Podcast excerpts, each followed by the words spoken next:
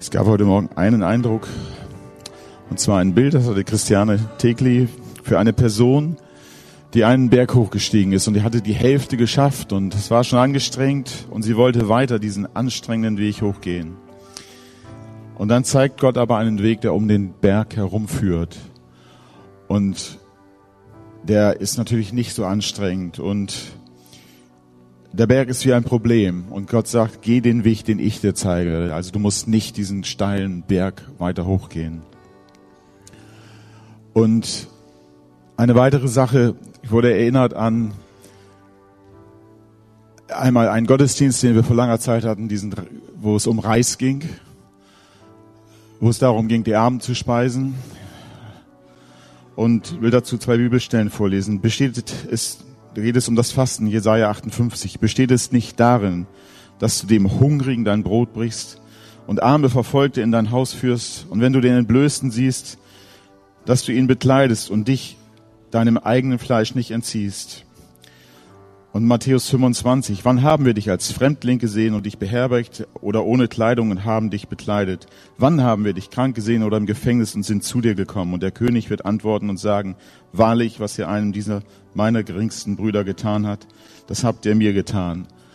Und ich glaube, Gott hat das, was er schon oft wieder gesagt hat, ruft er uns in Erinnerung dass wir eine Aufgabe, eine Verantwortung haben und dass er uns aber auch das gibt zu tun. Aber es wird sich vermehren, indem wir gehen, wie die Jünger, die 5000 gespeist haben. Gott gibt das, was wir brauchen, um das zu tun, was auf uns zukommt. Lasst uns darum beten und ausstrecken danach. Wir sind in der vergangenen Woche als Pastoren noch mit Geschwistern aus der Gemeindeleitung zur Leiterschaftskonferenz unserer Kirchenbewegung gewesen. Als Gemeinde gehören wir zum Bund freikirchlicher Pfingstgemeinden. Die Abkürzung dafür ist BFP. Und weil wir zu diesem Bund gehören, ist ein anderer Name für diese Konferenz auch Bundeskonferenz, weil wir ein Bund von Gemeinden und Pastoren sind, die sich zusammengeschlossen haben, um gemeinsam sich anzufeuern, um gemeinsam zu investieren, auch in sich zu investieren, damit wir besser unterwegs sind im Reich Gottes. Das ist der Grund dafür. Und diese Konferenz, sie findet jährlich statt und in der letzten Woche war es wieder soweit. So bringen wir Grüße mit von unserem Präses. Wir bringen Grüße von unserem Vorstand, von unserer Leiterschaft, auch unserer Kirchenbewegung mit. Aber heute Morgen haben wir nicht nur die Grüße unseres Präses dabei, der euch herzlich grüßen lässt an dieser Stelle, sondern wir haben auch einen äh, Ausschnitt aus einer Predigt dabei, die wir gerne mit euch teilen möchten. So werde, wie schon angedeutet, nicht nur ich, sondern auch Friedhelm Holtus heute Morgen zu uns predigen. Aber dazu später mehr. Warum greifen wir jetzt zu solch ungewöhnlichen Wegen? Was verändert sich hier? Warum ist das heute Morgen so anders? Nun, die FCB verändert sich, oder? Das haben wir vielleicht alle schon ein wenig gespürt oder wir merken das. Und je nach, nach Standpunkt, je nachdem, wo wir uns positioniert haben, finden die einen das richtig, richtig klasse und die anderen finden das richtig, richtig doof. Ja, also das ist ganz davon abhängig, wo du stehst und wo du dich positionierst. Aber ja, die FCB, unsere Gemeinde verändert sich. Und Freunde, das ist gut so. Weil die Gemeinde ein lebendiger Organismus ist. Ein Leib, eine Braut, die Zubereitung und Veränderung auf dieses Geschehen hinfindet. Nur tote Gegenstände verändern sich nicht mehr und bewahren einen Zustand, ohne dass sich dort Dinge verändern. Aber wenn ein Leib, ein lebendiger Organismus sich nicht mehr erneuert, dann ist er tot. Und so die Veränderungen und Erneuerungen, die uns in, als FCB in den letzten Wochen beschäftigen, sind unter anderem die, dass wir seit einiger Zeit für zwei weitere Gemeinden beziehungsweise Standorte Verantwortung übernommen haben. In unserer letzten Gemeindeversammlung war das auch Thema. Der eine Standort ist eine, eine Gemeinde in einer nahen Stadt hier nah dran an Bremen-Pferden. Und der andere Standort ist die Stadt Bremerhaven.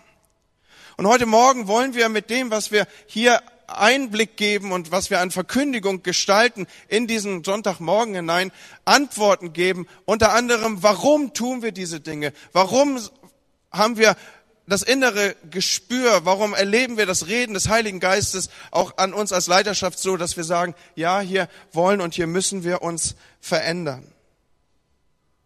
In diesen Gemeinden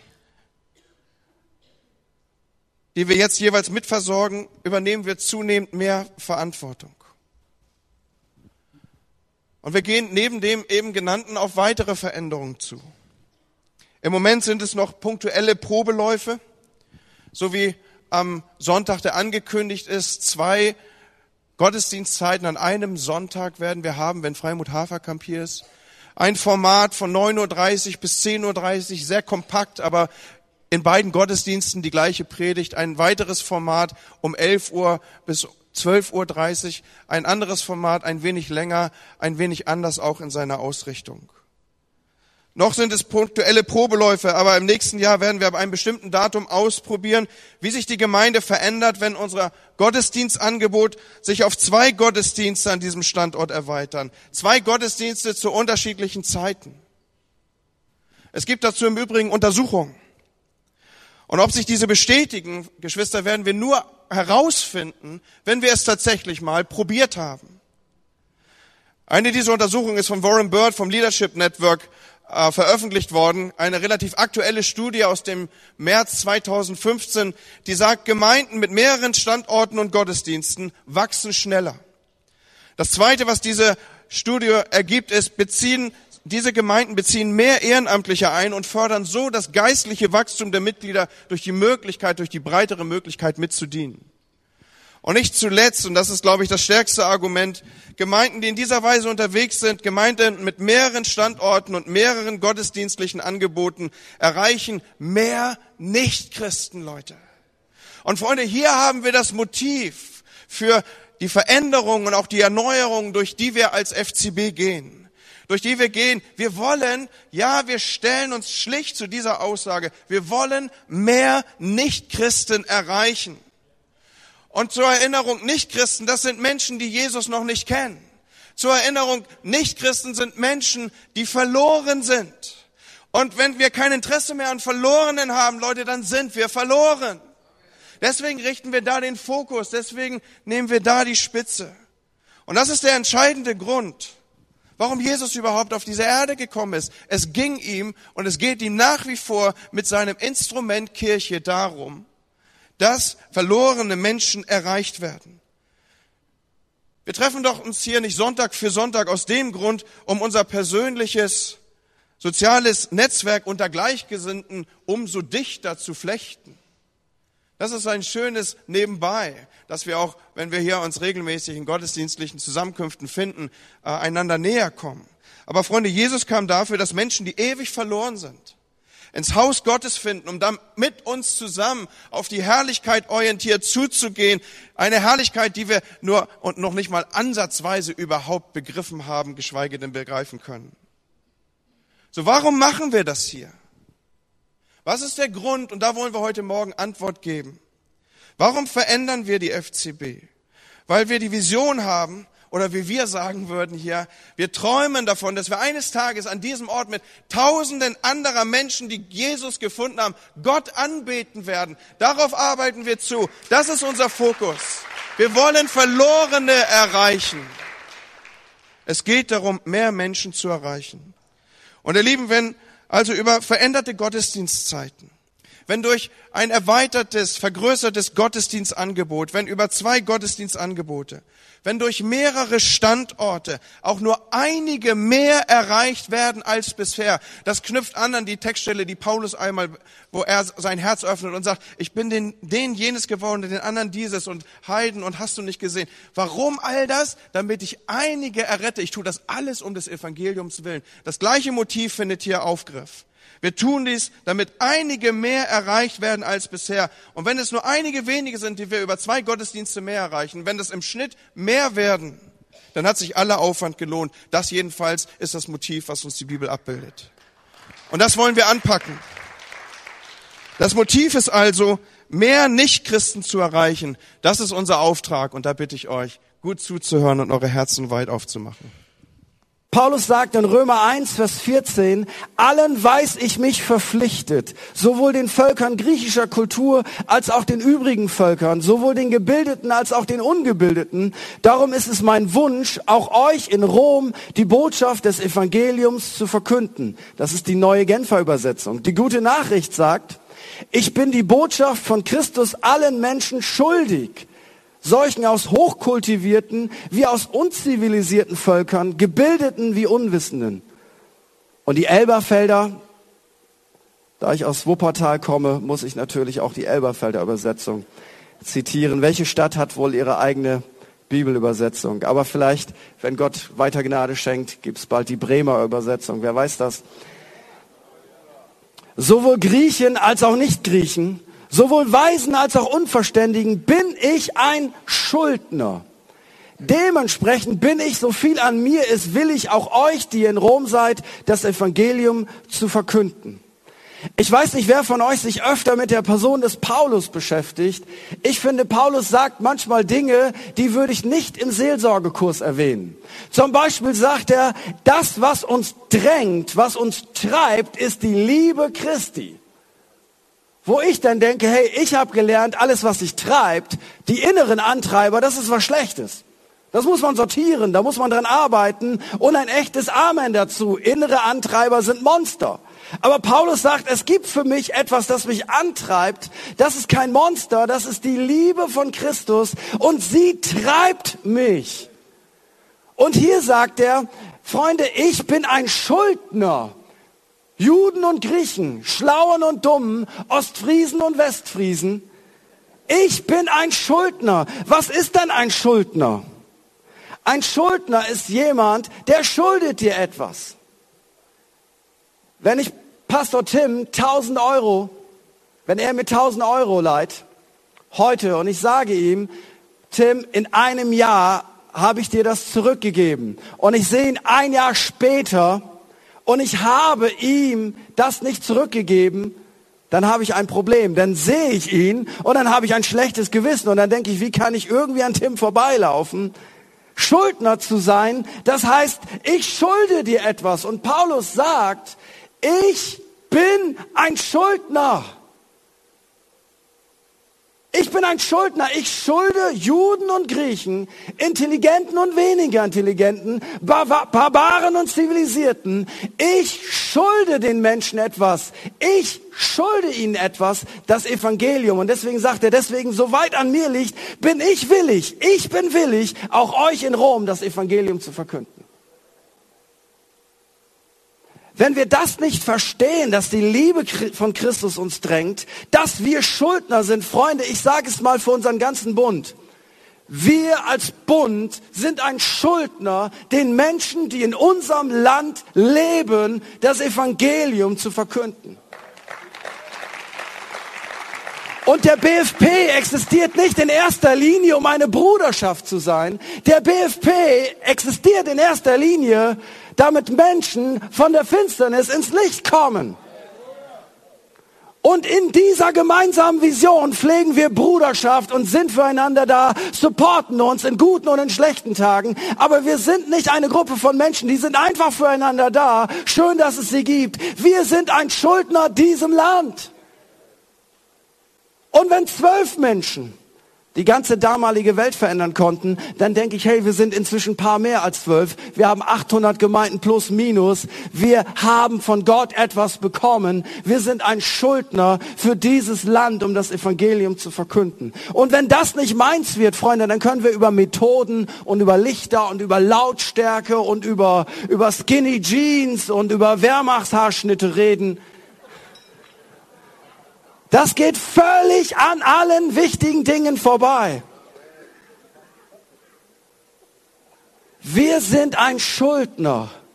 Juden und Griechen. Wir sind ein Schuldner Deutschen und Migranten. Wir sind ein Schuldner Deutschen und Flüchtlingen. Wir sind in erster Linie nicht dazu da, um politische Lösungen zu schaffen, obwohl wir uns engagieren dürfen. Wir sind in erster Linie ein Schuldner den Menschen, die Gott nicht kennen. Das ist unser Auftrag. Das ist unsere Kernkompetenz und das ist unsere Vollmacht. Und du, ich merke in meinem Leben, dieser Punkt ist am meisten umkämpft. Dieser Punkt ist am meisten umkämpft. Es geht so oft um so viele andere Dinge, gute Dinge, dass ich so leicht das verliere. Warum starb Christus eigentlich?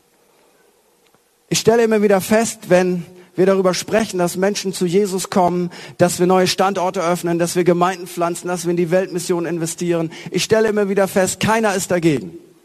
Ich bin noch nie auf einen Pastor getroffen, der gesagt hat, also ich finde das doof hier mit Evangelisieren und so. Schon wieder Leute taufen, was soll denn das? Noch eine Gemeinde, wir haben doch schon genug.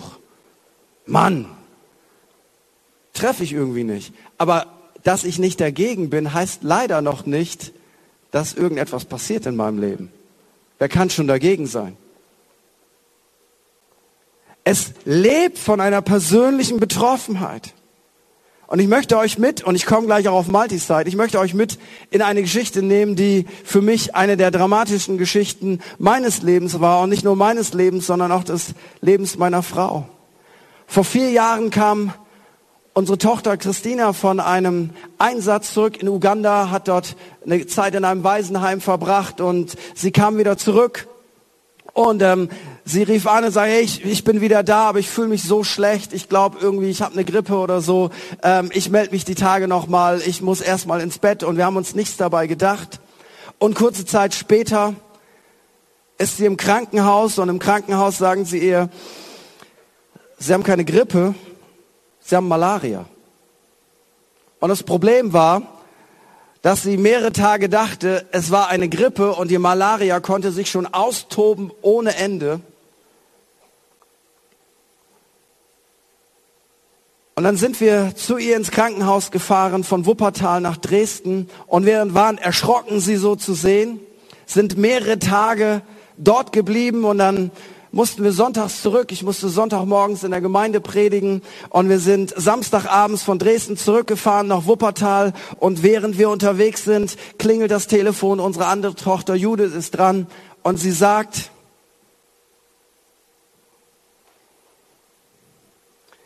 ich kann es bis heute nicht ohne Emotionen erzählen. Sie sagt, ihr müsst umdrehen. Christina schafft das nicht.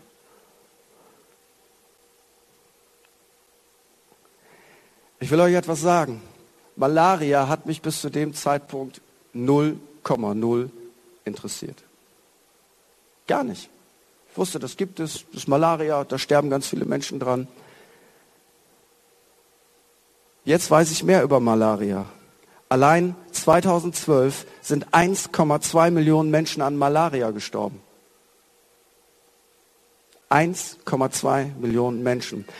Die Forschung so vermuten Experten, forscht nicht wirklich so, wie man forschen könnte, weil es sich nicht rechnet. 90 Prozent der Malariafälle sind in Afrika. Und in Deutschland gibt es jährlich drei bis acht Tote. Das rechnet sich nicht. Weißt du was, bis zu dem Tag war mir das sowas von egal. Ich kann es dir gar nicht erzählen. Weil es hat mich nicht betroffen. Es betraf andere Menschen. Norbert Blüm Einige von euch kennen ihn vielleicht noch, schreibt dazu in der Süddeutschen Zeitung vom 7. Oktober 2003, die Pharmaindustrie gibt weltweit doppelt so viel Forschungsmittel im Kampf gegen Haarausfall und Erektionsschwächen aus wie gegen Malaria, Gelbfieber und Bilharziose. Das ist marktwirtschaftlich konsequent, denn die Kunden mit Erektionsschwächen und Haarausfall haben in der Regel mehr Kaufkraft als die Malaria- und Gelbfieberkranken. Wir fahren zurück nach Dresden. Wir dürfen nicht mehr ins Krankenhaus. Sie liegt inzwischen auf der Intensivstation. Ich spreche noch ähm, am Telefon mit der Schwester und die Schwester sagt, wenn irgendetwas passiert, ich rufe sie an. Und wir versuchen irgendwie in den Schlaf zu kommen und um Mitternacht klingelt mein Telefon. Kannst du dir vorstellen, was das für ein Gefühl war? Es war Gott sei Dank nicht das Krankenhaus, es war Roman Sievert. Der das irgendwie gehört hatte und er sagte, Friedhelm, ich will dir sagen, sie schafft das. Und sie ringt die Nacht über mit ihrem Leben. Und wir haben gebetet in einer Art und Weise, wie ich noch nie zuvor gebetet habe. Ich habe nicht einfach gesagt, lieber Jesus, wenn du möchtest, wenn es dein Wille ist, vielleicht eventuell würdest du was tun. Ich habe Gott angeschrien. Habe ich nie wieder so gemacht. Ich habe ihm deutlich gemacht, wenn er das macht, wenn er das zulässt, Dinge, wo ich eigentlich sagen würde, so sollte man nicht beten. Ich habe geweint, ich habe geschrien, ich habe getobt. Weißt du nämlich warum? Auf einmal ging es um mein Kind. Auf einmal ging es um etwas, was meine Frau und mich zentral betrifft. Mein Kind stirbt. Mein Kind Und am nächsten Morgen, ich liege in ihrem Hochbett, um 8 Uhr ungefähr klingelt das Telefon. Ich sehe in der Anzeige, sehe ich, meine Tochter ruft an. Und ich denke, das kann gar nicht sein. Die ist auf der Intensivstation, da kann man nicht mit dem Handy rumtelefonieren. Die ist verkabelt, alles Mögliche. Die ringt mit ihrem Leben. Und ich gehe ans Telefon. Ich denke, was passiert jetzt? Sie sagt, Papa, mir geht's so gut wie lange nicht mehr. Und sie ist gesund.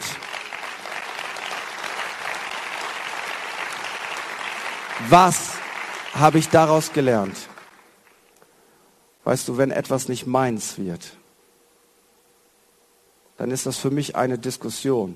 Ist das so mit der Pharmaindustrie oder nicht? Sollte man da mal eine Petition unterschreiben oder nicht? Finde ich das doof, finde ich das nicht doof? Spreche ich mal mit jemandem? Nee, wahrscheinlich auch nicht. Und ähm, ja, ist einfach eine Diskussion. Aber weißt du, wenn du ein Tropfen von dem Herz Gottes bekommst, mich hat es schier zerrissen, zu wissen, dass mein Kind mit seinem Leben kämpft.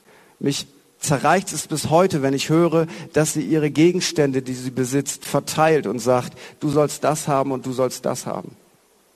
Das ist mein Kind. Und weißt du was, ich hätte alles, alles, alles, alles, alles getan, um ihr Leben zu retten. Ich hätte mein Haus verkauft. Wenn du mir gesagt hättest, sauf die Flasche Whisky leer, ich hätte das gemacht. Wenn du gesagt hättest, rauch hier einen Joint und dann wird sie gesund, ich hätte es gemacht. Und nein, ich mache sowas sonst nicht. Und weißt du, was ich in den Mittelpunkt gleich auch meiner Sachfragen stellen werde, wenn unser Herz nicht ergriffen wird, wenn die Verlorenen nicht irgendetwas werden, du kannst das nicht alles ertragen, das macht dich kaputt. Du kannst nicht mehr leben, wenn du Gottes Last hast. Aber wenn wir nicht einen Tropfen davon bekommen, dann werden wir immer diskutieren über Dinge, die eigentlich nicht wichtig sind. Über Lautstärke, über Lichter und über Jeans und über Frisuren und über Hüte und über Cappies und über Schuhe und über alte Lieder und neue Lieder. Und das geht immer an den zentralen Dingen vorbei. Das sind Nebenschauplätze. Und ich merke sofort, wenn ich mit Menschen rede, die einen Tropfen von dieser Leidenschaft und Liebe für die Menschen haben, für die Gott mehr empfindet als ich für meine sterbende Tochter damals. Wenn ich auf diese Menschen treffe, weißt du was, wir sind sofort eines Geistes. Wir glauben nicht alles gleich. Wir machen nicht alles gleich, aber wir finden sofort eine Ebene, weil wir bauen Gemeinde für diesen Zweck, damit der Lohn für Jesus Christus ist, dass mehr und mehr Menschen im Licht Gottes leben.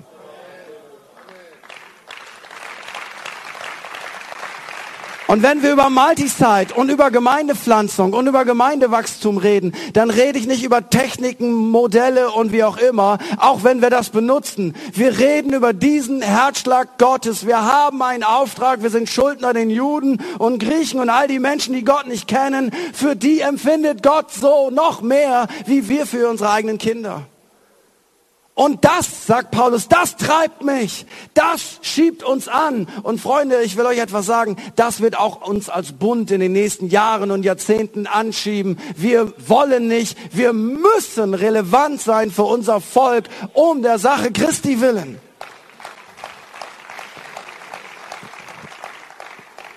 Relevante Gemeinden mit einem Herz für Verlorene, wo es damit anfängt, fangen an, sich umzuschauen, wo sind andere relevante Gemeinden, die das erleben, was wir später erleben wollen. Es fängt nicht an mit einem Modell, das ich mir anschaue. Es fängt mit dem Herz an. Aber wenn das Herz ergriffen ist, wird es Wege und Methoden finden, die zu einem passen. Aber wenn das Herz nicht ergriffen ist, dann probieren wir ein Modell aus, denken wir, es hat auch nicht funktioniert, hat auch nicht funktioniert, hat auch nicht funktioniert, weil der Erfolg sind keine Modelle, das verändert sich sowieso alle paar Jahre. Der Erfolg ist das Herz. Und wenn wir über neue Standorte sprechen, dann bedeutet das, eigentlich fängt es weiter vorher an. Eigentlich fängt es damit an, dass Gemeinden, die dazu in der Lage sind, mit einer Größe 100 plus, es fängt an, dass man überlegt, warum sollten eigentlich Menschen morgens um 9.30 Uhr in einen Gottesdienst kommen? Wenn ich bei Gemeinden unterwegs bin, ich bin ja viel im Land unterwegs, sie haben 9.30 Uhr Gottesdienst, dann begrüße ich sie manchmal mit diesem Satz, ihr seid eine Gemeinde des Glaubens dann freuen sie sich erstmal und dann sage ich, ihr glaubt, dass um diese Zeit Menschen kommen, ihr seid eine Gemeinde des Glaubens. Und dann stelle ich fest, ich bin ja Ostfriese, warum hat man in Ostfriesland um bestimmte Zeiten am Sonntagmorgen diese Gottesdienste gemacht? Und dann stelle ich vor, stelle ich fest, das war total zielgruppenorientiert. Um die Zeit konnten Landwirte und mussten ihre Kühe nicht melken und konnten in die Gemeinde gehen und konnten dann wieder zurück. Aber es steht nicht in der Bibel. Aber es fühlt sich so an, als wenn es in der Bibel steht.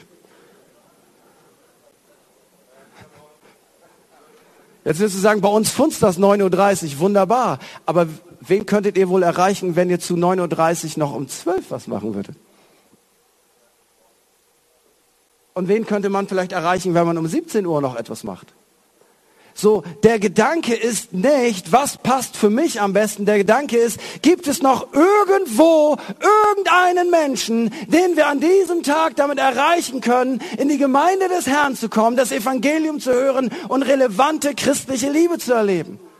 Es fängt an mit, ich bin fokussiert auf Menschen, die Gott nicht kennen. Und dann mache ich mir Gedanken, wie kann ich sie erreichen? Und weißt du, was das bedeutet? Das bedeutet arbeiten, arbeiten, arbeiten, arbeiten, arbeiten, arbeiten, arbeiten und arbeiten. Ich kann es nicht mehr glauben. Es gab mal eine Zeit, da hatte ich sonntags einen Gottesdienst. Und dann lag ich auf dem Sofa und habe Fußball geguckt. Oder habe wichtige Leute eingeladen, mit denen ich mich connecten wollte. Und ich ärgere mich so, Werder Bremen spielt dauernd sonntags. Der Herr setzt mich frei, weil das ist sowieso immer mit Schmerz verbunden, das zu gucken. Ja, es kostet etwas. Aber weißt du was, was unsere Belohnung ist? Nicht unser Gehalt. Unsere Belohnung ist, wenn Menschen die tote Augen haben, Jesus kennenlernen und du siehst in ihre Augen und du siehst, da wohnt jetzt Hoffnung drin, da ist neues Leben, da ist Jesus. Und von mehreren Gottesdiensten, von mehreren Gottesdiensten ist die nächste logische Folge mehrere Standorte. Wer hat gesagt, dass Gemeinde nur an einem Ort sein soll? Wir können eine Gemeinde haben in zwei, in drei, in vier, in fünf, in zehn Standorten. Wir können sogar eine Gemeinde haben mit Standorten außerhalb unseres Landes weil wir leben in Europa. Wir können so easy, ganz schnell irgendwo hinfliegen. Wir können Standorte haben, wo auch immer wir wollen, weil wir leben in der besten und geilsten Zeit, die es jemals gegeben hat, um Dinge zu tun, die Leute wie Paulus gar nicht tun konnten, weil sie gar nicht diese Möglichkeiten hatten. Aber was würde Paulus heute wohl machen, wenn er diese Möglichkeiten hätte? Ich mag gar nicht drüber nachdenken. Jetzt fragst du, Pastor, warum nicht Gemeindegründung? Ich liebe Gemeindegründung. Jeder, der mich kennt, weiß, dass das ein Teil meines Herzschlages ist. Aber mein Fazit nach acht Gemeindegründungen hauptsächlich auf einer ländlichen Ebene ist folgendes. Ich würde es nie wieder so machen. Weil ich habe festgestellt, sobald ich Leute in die Selbstständigkeit oft geführt habe und die Dynamik der Muttergemeinde weg war, die Dynamik ähm, des apostolischen Hauses weg war, auf einmal stagnierte das. Auf einmal entwickelte es sich nicht mehr. Aber weil es selbstständig ist, kannst du nichts mehr machen. Es ist nicht so, dass ich irgendetwas machen will. Mir fällt das sehr leicht, Leute loszulassen. Ähm, ich mag gar keine Kontrolle. Aber ich habe festgestellt, wenn ein apostolischer Einfluss, der darauf fokussiert ist, neues Land fürs Reich Gottes einzunehmen, wenn der nicht mehr da ist, dann gibt es Stagnation. Wenn keiner mehr auf dem Hügel steht, mit dem Fernglas in der Hand und schaut, wo ist das Land, das wir einnehmen sollen, dann werden wir es uns eben megamäßig gemütlich machen auf dem Hügel, wo wir sind. Und wenn Christen auf dem Hügel bleiben, wo sie sind, werden sie sich bald fressen und beißen. Das ist meine Erfahrung. Ich weiß nicht, ob ihr bessere Schäfchen habt, aber meine Erfahrung ist, Fressen und Beißen ist ein üblicher Volkssport unter Christen. Aber wenn wir wissen, wir haben ein neues Land einzunehmen, dann können wir unsere Energie da investieren und nicht, um uns untereinander Schleifsteine zu sein für die ewige Herrlichkeit. Deswegen würde ich es nicht so machen, irgendwo bei uns in der Nähe Gemeindegründung zu fördern. Aber das Prinzip der Gemeindegründung bei uns in der Nähe ist immer noch gleich. Neues Land einzunehmen, neuen Standort zu bauen. Praxisbericht, wie haben wir das gemacht? Wir sind Erstklässer. Wir machen das nicht besonders gut. Wir machen Fehler. Wir haben das auch noch nie gemacht. Aber wir haben uns erst entschieden, wir gehen von einem Gottesdienst auf mehrere Gottesdienste. Dann haben wir uns entschieden, wir möchten einen Campus, einen neuen Standort haben. Und die Vision und der Wille dahinter ist ganz simpel für jeden zu verstehen. Wir verstehen das so, jeder Gottesdienst, jeder Standort ist ein Angelteich. Und wir gehen mit unserer braven Angel, weil wir sind berufen, Menschenfischer zu sein, an jedem Sonntag mit dieser Angel unterwegs. Und wir fischen sogar im Gemeindeteich, weil wir bekennen uns dazu, wir sind eine attraktionale Gemeinde und wir lieben es. Ich liebe es, wenn viele Menschen da sind und viele Freunde mitgebracht haben. Und dann werfen wir unsere Angel dort rein und so gut wie jeden Sonntag verfängt sich da ein Fisch. Und jetzt haben wir noch einen Gottesdienst. Jetzt haben wir zwei Teiche. Und für die Akademiker unter uns, in zwei Teichen besteht die Möglichkeit, dass du mehr fängst als in einem Teich. Und jetzt haben wir einen neuen Standort. Jetzt haben wir drei Teiche. Und wir halten jeden Sonntag dreimal die Angel rein in jeden dieser Teiche. Und das ist auch der Grund. Manche sagen, ja, geht's nur noch um Zahlen. Aber natürlich, weil wenn ich zehn Teiche habe, dann kann ich viel mehr Fische fangen. Und wenn ich 20 hätte, dann würde ich noch mehr fangen. Ich bekenne mich dazu. Ich will, dass der BFP mehr Gemeinden hat, mehr Standorte, weil dann kommen mehr Menschen zu Jesus. Und das ist das, was das Evangelium ausmacht. Menschen kommen zu Jesus. Deswegen haben wir dort einen neuen Rangerstamm gestartet. Eigentlich ist es ein Stamm, wir sind eine Multisite-Gemeinde, aber die Strukturen müssen wir noch überall anpassen, dass das auch passt. Äh, warum? Weil wir einfach Kontakt zu Nichtchristen bauen wollten. Deswegen haben wir zehn Kleingruppen vor Ort gestartet und deswegen haben wir Live-Gottesdienste ohne Videos, obwohl wir überhaupt nicht gegen Videos sind, sondern weil wir noch viel mehr Standorte bauen wollen, müssen wir Prediger multiplizieren und deswegen machen wir das live, damit wir Leute trainieren und multiplizieren können. Und was wir auch noch machen, ist, in unserem Standort, das ist harte Arbeit, da fällt nichts vom Himmel, das ist kein Selbstgänger, das ist nicht so easy going, das ist um jeden Menschen kämpfen. Aber was wir machen in unserem Standort ist, wir bringen unsere Besten am Start und nicht die, die doch unterwegs sind. Warum? Das ist doch die ideale Plattform für sie. Nein, hier etablieren wir etwas Neues. Dafür brauchen wir die Besten. Deswegen ist unser bestes Predigteam am Start. Deswegen sind unsere besten Lobpreiser am Start, weil wir ganz einfach deutlich machen, wir geben unser Bestes, obwohl das unser kleinster Gottesdienst ist, weil wir wollen, dass das Ganze relevant wird und jeder Einzelne merkt, unsere Pastoren sind da, dann muss das wichtig sein. Was sehe ich für die Zukunft? Ein großes missionarisches Potenzial für viele Gemeinden unter uns. Ich sehe eine geniale Struktur für Hirtenpastoren, die nicht in der Lage sind, dieses Momentum zu kreieren, weil Gott es ihnen vielleicht auch gar nicht gegeben hat, die aber in einer unglaublich herrlichen Synergie-Sache drin sein könnten, andere Menschen bringen das Ganze nach vorne mit dem Charisma, das Gott ihnen gegeben hat. Und sie fangen an, sich um die Menschen zu kümmern, die durch diesen Fischzug hineingekommen sind. Weil das Ding ist, wir sind ein Teamsport. Wir brauchen wirklich jeden, um die Ernte einzubringen und die Ernte zu halten.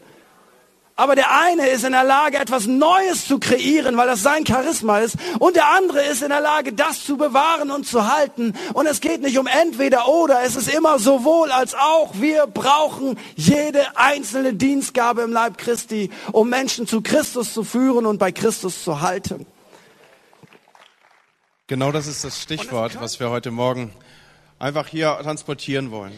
Wir möchten euch sagen, wir brauchen jede einzelne Dienstgabe, um Menschen für das Evangelium zu erreichen. Und wenn wir euch heute Morgen so Einblick gegeben haben in das, was uns als Pulsschlag im Moment begleitet, dann ist das heute Morgen das Werben darum, dass wir diesen Weg als Gemeinde gemeinsam gehen. Wir haben davon gesprochen, dass wir jetzt zwei Standorte haben, in die wir uns investieren und in denen wir zunehmend mehr Verantwortung nehmen. Und Geschwister, es wird mehr werden. Es wird mehr werden, dass es da zu Konzentration kommt, es ist so, dass wir umgeben sind auch von Gemeinden, die überaltert sind. Und wenn da nicht irgendwie ein Wunder passieren würde, dann ist es so, dass diese Kirchen in den nächsten 10 bis 15 Jahren einfach durch natürliches Hinwegsterben geschlossen werden würden. Man müsste sie tatsächlich zumachen. Und das ist eine Tragödie. Denn wir haben es hier mit Gemeinden zu tun, wo in den Nachkriegsjahren Menschen sich vom Munde abgespart haben, äh, und sie haben es ins Reich Gottes getragen, sie haben es in das, ins Haus Gottes getragen und haben zum Teil Gemeindehäuser gebaut, die, die äh, nicht wie wir heute aus einem gewissen Überfluss und auch Reichtum heraus und bei niedrigen Zinsen aufgestellt wurden, sondern damals die Nachkriegsgeneration, sie hat, sie hat oft gesagt, zuerst das Haus des Herrn, bevor mein eigenes Haus Aufbau findet. Und es ist eine Tragödie, wenn solche Gemeinden geschlossen werden müssen. Und deswegen ist es auch der Auftrag von Gemeinden, wie wir es sind, dass wir uns da mit investieren in der Art und Weise, als dass wir äh, einfach die Arme ausbreiten und als Leiterschaft Verantwortung für sie mit übernehmen und sie unter einer gemeinsamen Leitung äh, wieder erstarken lassen in das hinein, was Gott sich mit ihnen gedacht hat. Das setzt natürlich voraus, dass diese Gemeinden auch diese Sicht dafür haben. Und wir wollen miteinander dafür beten, dass mancher nicht lieber der Häuptling von sieben ist als Mitarbeiter bei 200. Es gibt tatsächlich Menschen, die halten lieber das Steuerrad so lange in der Hand, bis das Schiff untergegangen ist. Und wir werben an der Stelle nicht offiziell, aber wir stellen uns den Auftrag, den Gott uns als Gemeinde gegeben hat. Und es gibt eine Fülle von Prophetien, die sagt, dass wir als Gemeinde für unsere ganze Region Verantwortung haben. Und deswegen leben wir das. Deswegen leben wir Verantwortung mit der StepCon. Das ist eine, eine Prophetie, die auf dieser Konferenz liegt, dass von ihr aus das ganze Land gewässert werden wird um uns herum. Und das Gleiche tun wir, indem wir Verantwortung nehmen für andere Gemeinden. Wir werden eine Kirche sein mit verschiedenen Gottesdiensten und unterschiedlichen Standorten. Und wir erleben das als das Reden Gottes an uns, dass es in diese Richtung gehen wird. Und da sind erste Anfänge und es wird in dieser Weise weitergehen. Und deswegen war es uns wichtig, auch heute Morgen euch damit hineinzunehmen. Die FCB wird sich verändern. Sie wird sich stärker an ihrem Auftrag ausrichten. Es geht um Verlorene. Und Freunde, ich möchte, dass das das Zentrale dieses Morgens ist. Dass wir ein bisschen abspüren von dieser Betroffenheit. Es kann mir doch nicht egal sein, ob meine Arbeitskollegen verloren sind. Es kann mir doch nicht egal sein, ob meine Kinder verloren gehen. Es kann mir doch nicht egal sein, ob mein Bruder, meine leibliche Schwester verloren geht. Und die Gemeinde ist ein Ort, wo sie dem Heiland begegnen und wo sie auf heiles Land treten, wo sie heil werden. Und deswegen, das Haus Gottes soll aufgerichtet sein an unterschiedlichen Orten und in verschiedensten Angeboten. Und Menschen sollen kommen und ihr Leben Jesus geben. Es geht nicht um den Bau einer Kirche im Vordergrund, sondern es geht, dass der Lohn der Schmerzen Christi groß werde. Das ist das Motiv. Und wir laden euch ein.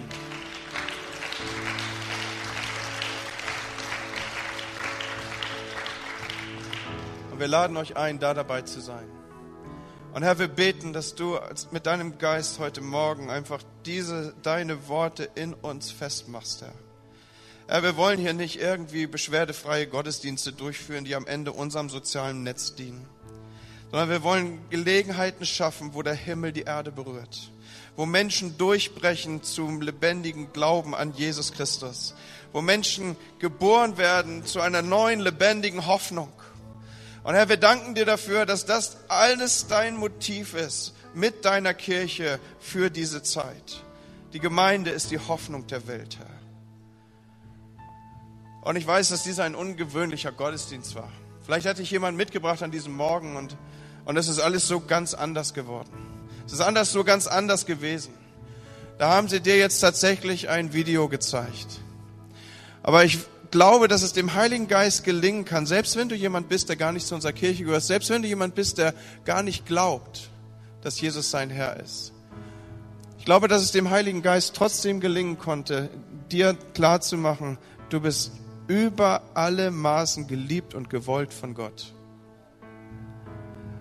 Warum er gekommen ist, sein Sein, sein Leiden, sein Sterben hatte keinen anderen Grund, als dir deutlich zu machen, du bist wertgeschätzt, du bist geliebt und du sollst zurückkommen ins Vaterhaus Gottes. Deswegen habe ich keine Mühe, auch an einem Morgen wie diesem, nach einer Predigt wie dieser, zu fragen, ist jemand heute Morgen in unserer Mitte, der Jesus nicht kennt? Und der heute Morgen durch die Hilfe des Heiligen Geistes und das Wirken des Heiligen Geistes etwas abgespürt hat davon, ich glaube, Gott ist total verliebt in mich. Der will mich. Ist jemand hier an diesem Morgen, der sagt, das spüre ich für mich ab, dann möchte ich mit dir beten. Ist jemand hier heute Morgen, der sagt, ich möchte mein Leben Jesus geben. Ich möchte mit diesem Jesus, der mich so liebt,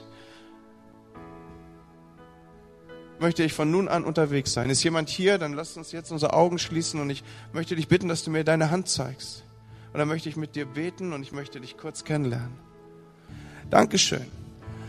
Ja, Leute, Gott hat seine eigenen Wege und er kriegt das hin, Menschen klarzumachen, dass sie gemeint sind. Und Herr, ich danke dir für die Hände, die ich gesehen habe an diesem Morgen, wo Menschen sagen, sie wollen mit dir gehen. Ich danke dir dafür, Heiliger Geist, dass du deinen Weg findest und dass dieses eine Gemeinde, eine Kirche ist, in der Menschen den Himmel nahe kommen, wo sie dem Übernatürlichen begegnen und wo sie tief gewurzelt sind in dir und in deinem Haus. Vater, ich danke dir für diesen Morgen. Und ich bitte, dass das ein, eine OP war am offenen Herzen, Herr, wo du an uns gearbeitet hast, wo wir tiefer verstanden haben, warum veränderst du wie deine Kirche und Gemeinde. Und dass wir verstehen, es geht um Verlorene, Herr. Darum bete ich im Namen Jesu. Amen. Wir hatten heute vor dem Gottesdienst das Bild gehört mit dem Berg, das Udo Kurs uns weitergegeben hat. Mit diesem steilen Weg da hoch, der beschwerlich ist und dass Gott eigentlich diesen Weg hat, der um den Berg herumgeht und der viel einfacher ist. Und während des Gottesdienstes des Abschluss, den Andi eingeleitet hatte, mit dem Aufruf dabei zu sein, hat Gott mir gezeigt, dass Menschen gleichermaßen ganz fest für sich entschieden haben, da gehe ich nicht mit. Das will ich nicht. Und dann kam mir dieses Bild einfach, was Udo mir gegeben hat, dass dieser Weg von Gott eigentlich ganz anders aussieht und du mit dieser Entscheidung einen schweren Weg gehst, der dir nicht bestimmt ist. Von daher sei ermutigt, doch Ja zu sagen zu dieser Entwicklung und geh den Weg, den Gott dir zeigt. Und es ist ein guter Weg für dich. Sei dabei, das ist ganz wichtig.